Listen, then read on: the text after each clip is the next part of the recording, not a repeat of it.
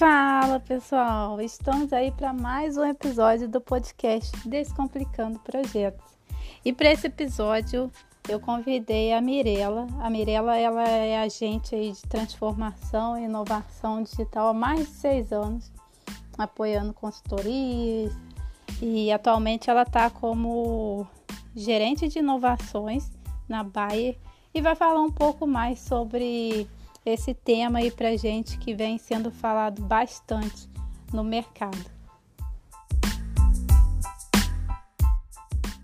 Bom, eu venho trabalhando já faz sete anos com inovação e transformação digital. É, na verdade, eu comecei a falar de transformação digital bem no início, quando as empresas começaram a olhar para soluções de internet das coisas e começaram a conectar, enfim, é, empilhadeiras, é, geladeiras e tudo mais. Então, é, eu acabei entrando, eu não sou nada referente a TI, né? Eu sou administradora e sou relações públicas e eu tinha uma especialização em gestão de marketing. Então eu trabalhava na área de produto de uma empresa de rastreamento de veículos e aí quando as, as grandes empresas de tecnologia começaram a falar de internet das coisas, eles começaram a segmentar as soluções de IoT.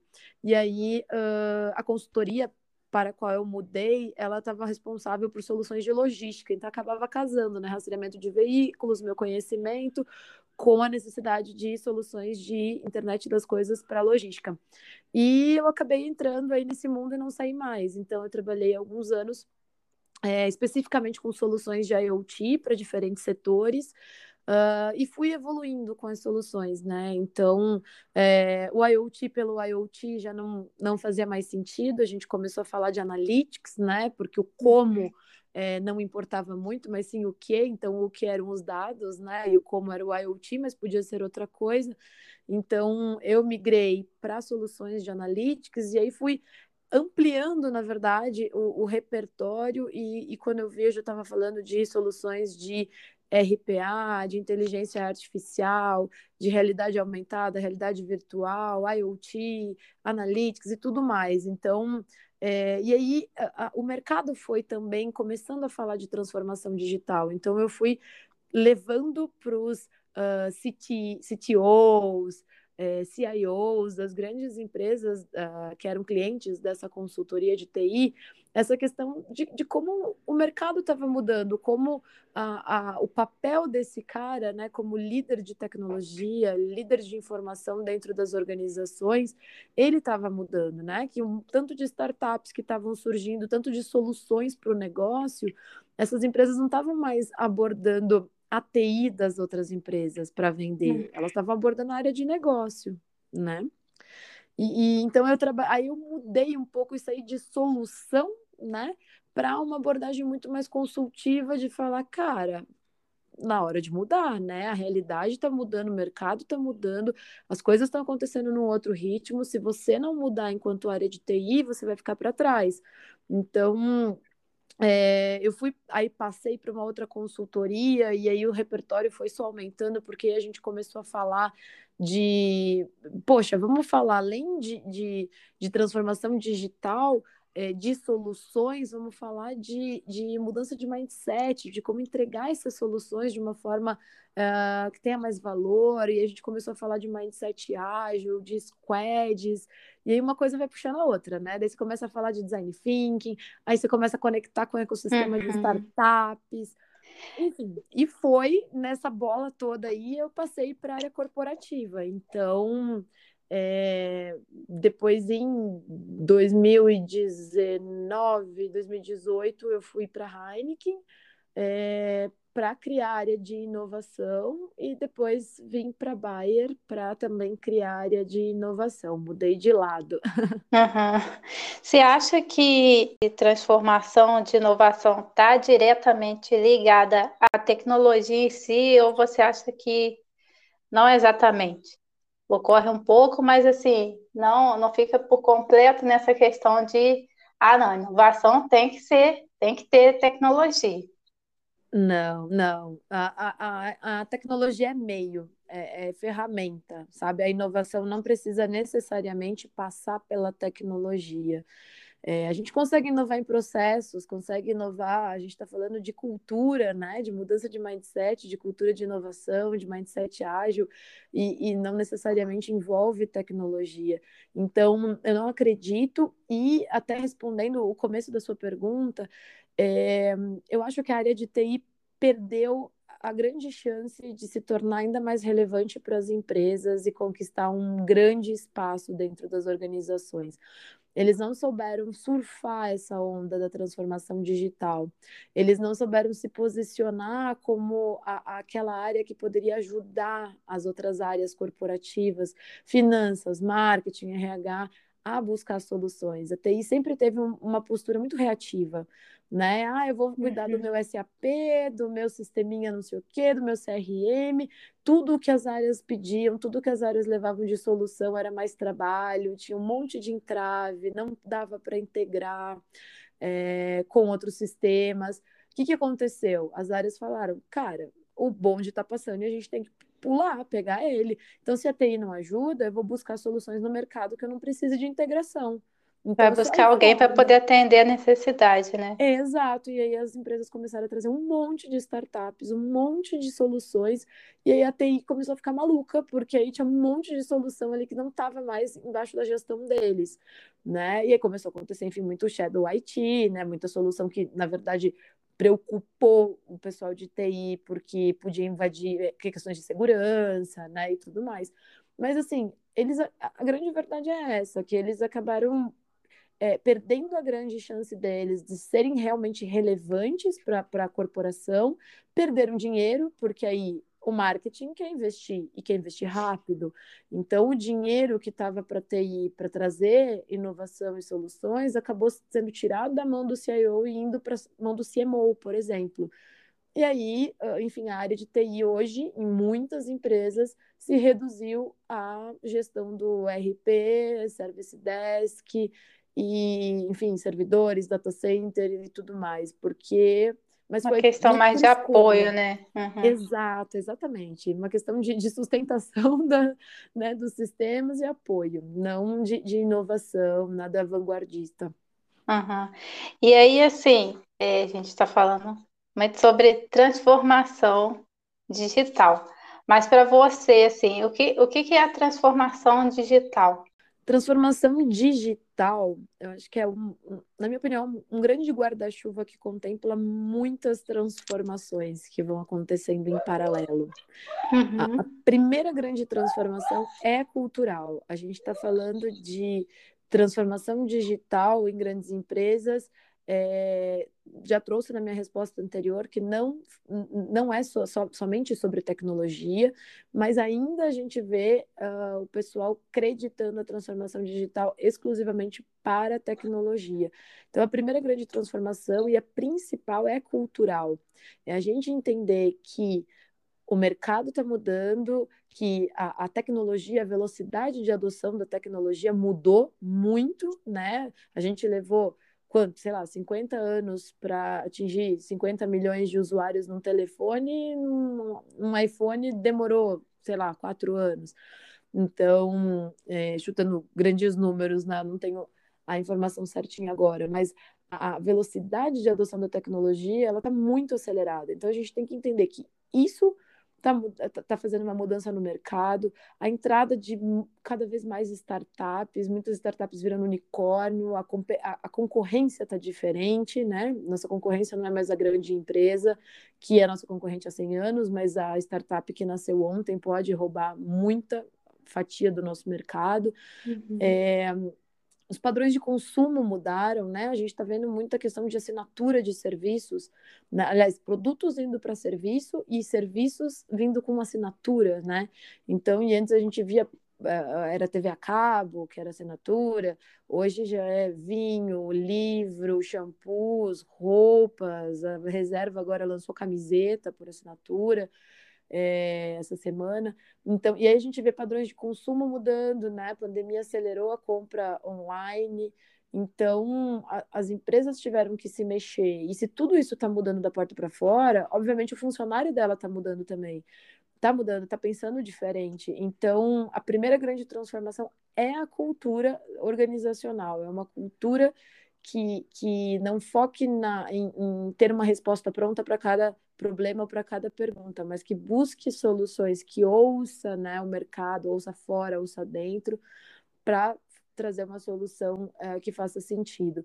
E aí, a, a outra transformação, é, ela vem no que você fornece né, para os seus stakeholders, sejam eles os funcionários ou os seus clientes, mas aí a, a, solução, o que, que você pode simplificar, o que você pode melhorar, e aí isso pode sim ter por trás, né, como ferramenta, como meio, a tecnologia.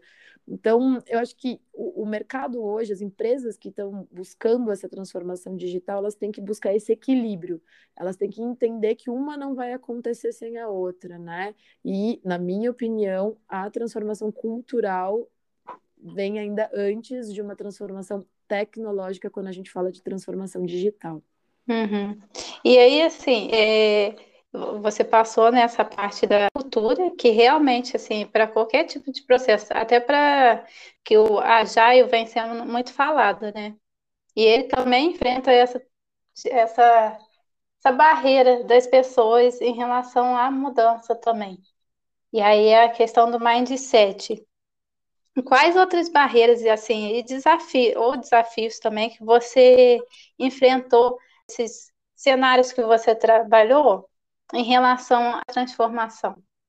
Tem muitos, muitos desafios. O, o, o maior desafio é sempre a cultura das empresas. Tá, então, é, a gente fala, quando a gente fala de ágil, né, de uma cultura de inovação, a gente fala de menos hierarquia, mais comunicação, é, né, menos processo, menos documentação, mais entregas, né, tudo centrado, centrado no usuário. E o, maior desafio que eu já enfrentei é uh, contratarem pessoas ou criarem áreas para trazer essa mudança de mindset, mas a liderança não estar aberta a essa mudança. E aí o que acontece? Você começa a fazer várias ações com a base dessa pirâmide hierárquica, né, dessas empresas que são mais hierarquizadas, uhum. mas o topo não está alinhado. Então, você tem um monte de gente querendo fazer a diferença, mas de repente começa a desistir porque vê que não, que não faz sentido, que a liderança não enxerga valor. Não tem ninguém dando um apoio lá de cima, né? Exatamente. Você quer muito participar daquela squad de um novo produto. Aí você entra, aí o seu gestor fala: Ah, mas é trabalho extra, viu? Você vai ter que trabalhar além do seu horário, já que você quer estar nessa squad poxa, eu não estou fazendo um favor para a empresa, é trabalho igual. Numa cultura que, numa empresa que quer trazer o ágil para o dia a dia, tem que entender que você participar de, de, de squads, você né, contribuir para a empresa, é, é, faz parte do seu trabalho, né? Não é um uhum. favor. Então, tem aquela frase super batida já de que a cultura come a estratégia no café da manhã. Uhum. A estratégia de transformação digital, ela é totalmente derrubada ou anulada por uma cultura enraizada. Então, para derrubar esse primeiro desafio, é, é necessário muito alinhamento, é necessário um trabalho, antes de tudo, com a liderança, porque a liderança precisa entender quão importante é essa mudança e qual é o papel dela nessa mudança. Depois que você tem o engajamento da liderança, as coisas fluem. Né? O segundo desafio, e aí quando a gente traz mais para é, as áreas, né? Porque aí você tem uma cultura.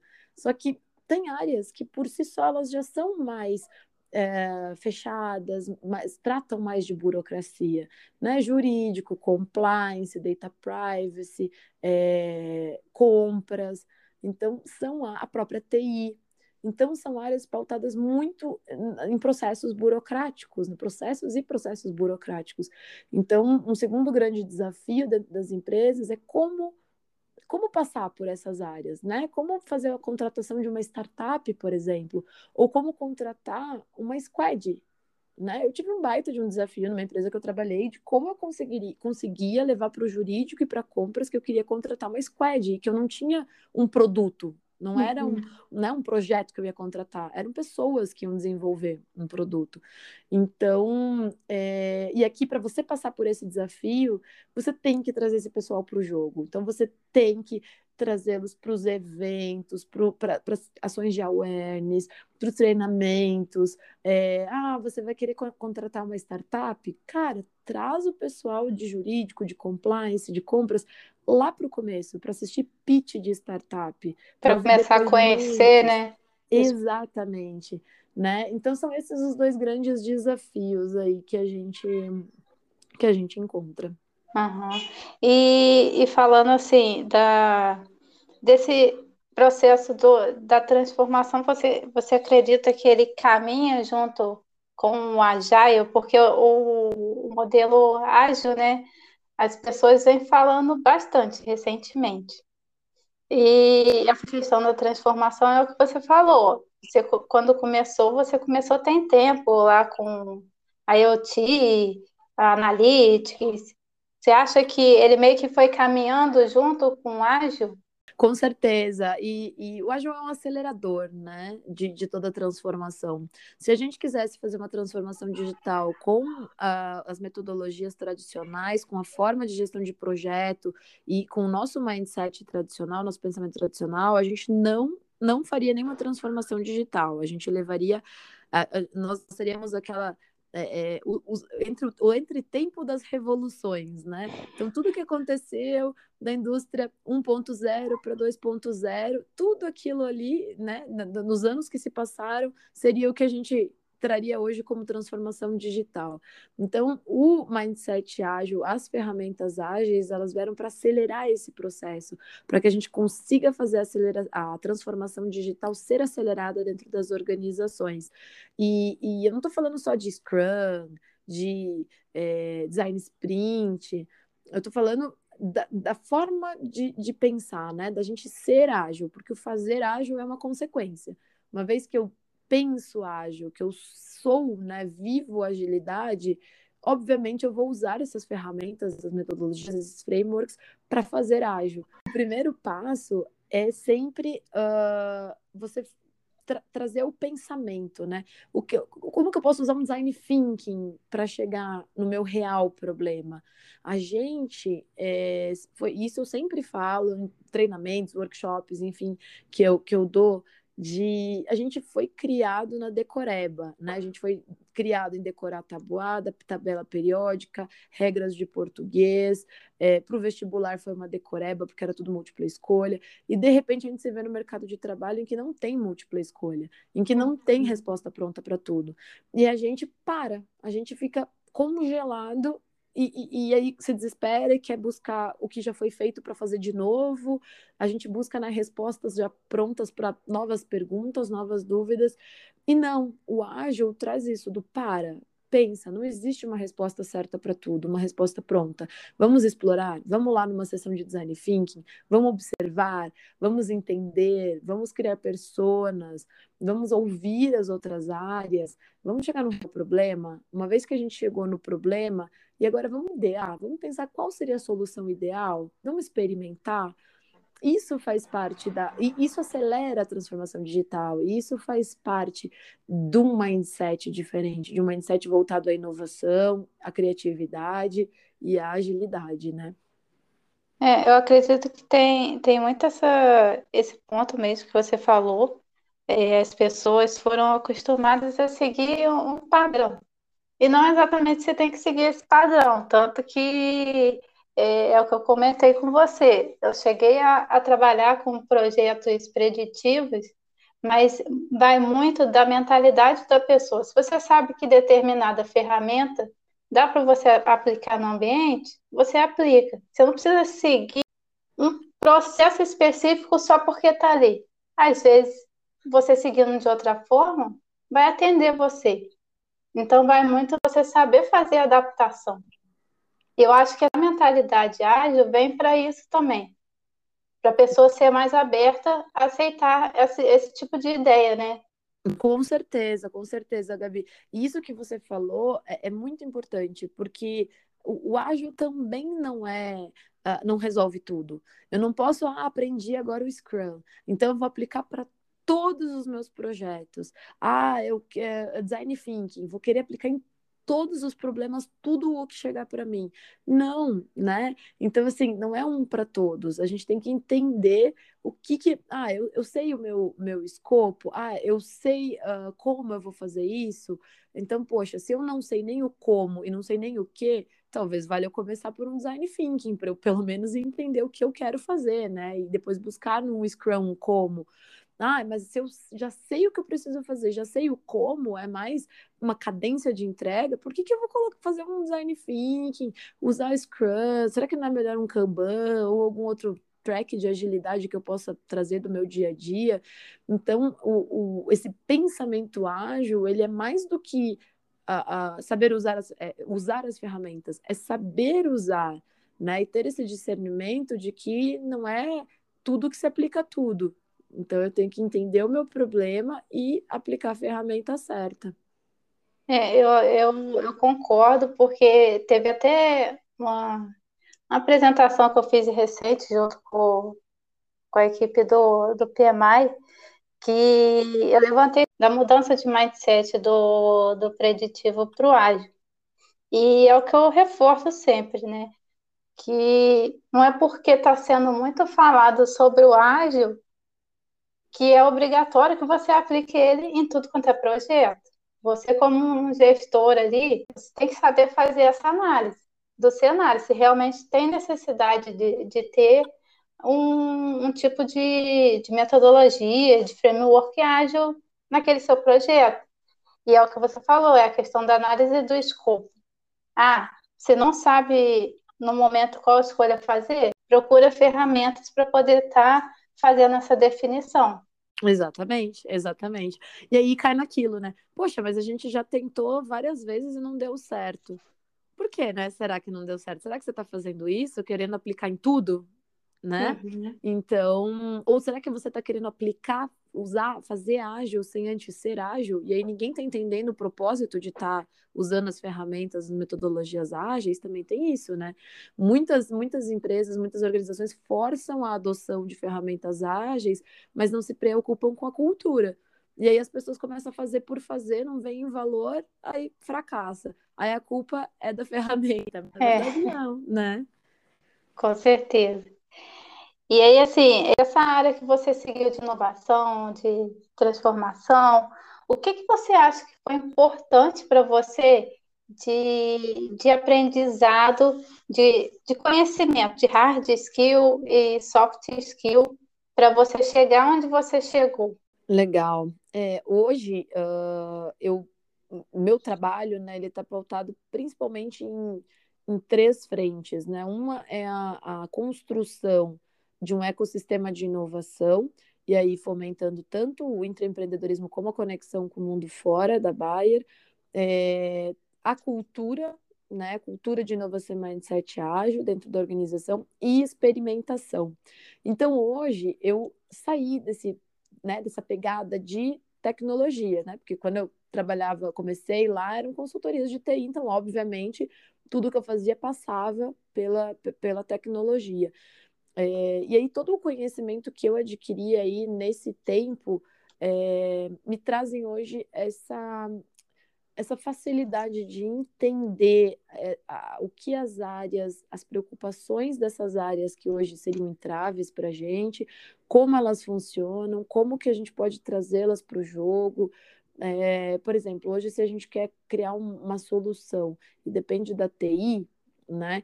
TI usualmente é um blocker da área de inovação, mas acho que esse conhecimento, e aí eu não trago nem as hard skills, porque hard skill vem mudando muito. Se eu uhum. me pegasse né, há seis anos e entender tudo de me especializar em IoT, hoje todo o meu conhecimento serviria para pouca coisa, porque as coisas vêm mudando muito rápido. Então eu acabo não. É, o, o que eu aprendi, o que eu uh, me capacitei em hard skills, beleza, me, me, me atendem, mas não é o que fazem a diferença hoje. Porque hoje tem especialistas para tudo. Então, se eu quero uh, um especialista em algum tipo de desenvolvimento ou um especialista em. Eu quero falar de blockchain, eu vou encontrar no mercado. Não precisa eu estar capacitada. Isso eu preciso entender minimamente como é e como funciona, né? O que é e como funciona, mas não uh, entrar tanto na, na, na, na, teoria e na parte técnica. Então, para mim, o que eu mais valorizo aí nessa jornada são as soft skills. É toda essa questão de negociação que eu comentei daí, de negociar com essas áreas aí que seriam blockers, toda a questão de criatividade. Eu acho que criatividade é, hoje é fundamental, e aí a criatividade não é só de inventar as coisas, mas de buscar alternativas. Né? Não, não enxergar o copo meio vazio, mas sempre meio cheio. Então, poxa, não deu, mas pera lá que a gente conseguiu fazer um tanto, vamos buscar alternativa para fazer o outro tanto desse projeto, para entregar essa iniciativa, algo de cintura, né? Então, é, inteligência emocional, porque não, né? A gente vem aí nesse último ano e meio é, numa pegada com né, certeza diferente e pesada. Eu mesma mudei de emprego durante a pandemia, então, é, então assim, basicamente, é, Gabi, eu acho que hoje, hoje mesmo, assim, as, as soft skills elas contribuem muito mais, porque a gente está falando muito mais de pessoas, né? E de usar pessoas para buscar soluções para pessoas, né? Então, acho que por isso que, que as soft skills elas é, acabam tendo mais valor no meu dia a dia. Uhum. Não, bacana. E aí, assim, para a gente encerrar, que mensagem que você deixa para os nossos ouvintes que estão interessados e estão seguindo, estão começando nessa área de transformação, de inovação? Para não ter medo de errar, Acho que a gente é, também faz parte da nossa é, educação, né? A gente, como a gente tinha que decorar, tinha a resposta certa para tudo. Se a gente não dava aquela resposta, a gente errava e era penalizado. Hoje não tem, né? No mundo corporativo não tem resposta para tudo. Então, você não tem que ter medo de errar, porque a sua resposta, a sua ideia, a sua solução, ela pode sim ser uma solução magnífica. Você não tem que ter medo de falar. E ela pode ser uma solução ruim e dar muito errado, mas você não pode ter medo de testar. Uhum. Então, quem está entrando nesse mundo de inovação, acho que tem que ter a mente aberta, tem que entender que vai errar muito até acertar, é, mas tem que ter essa flexibilidade de se adaptar, de entender que talvez aquele não é o caminho e que tem que ir para outro caminho, ajustar o percurso e acreditar no processo. Eu acho que Hoje ainda tem muito mais blockers do que aliados dentro das organizações. Muito mais gente que olha para nós de inovação como os caras do post-it, os caras que têm dinheiro para ficar dando para startup para solução que não vai dar em nada. São comentários que a gente ouve, né, no mundo corporativo.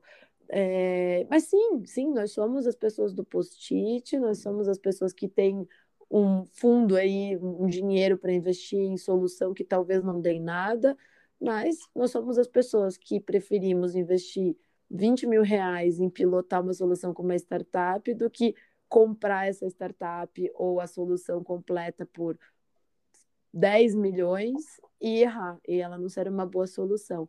Tudo isso faz parte né, da experimentação. Então, é, acho que a gente tem que é, ousar mais, né? Não perder. Se a gente, se essas pessoas uh, que te ouvem aqui, Gabi, são essas pessoas ávidas por inovação, querem fazer a diferença, é, a diferença está nisso, né? Entender que errar faz parte do processo, que experimentar é o caminho e que não é fácil, né? Que a jornada é, é longa aí para a gente trazer todo mundo para para o outro lado da força, né? Com certeza.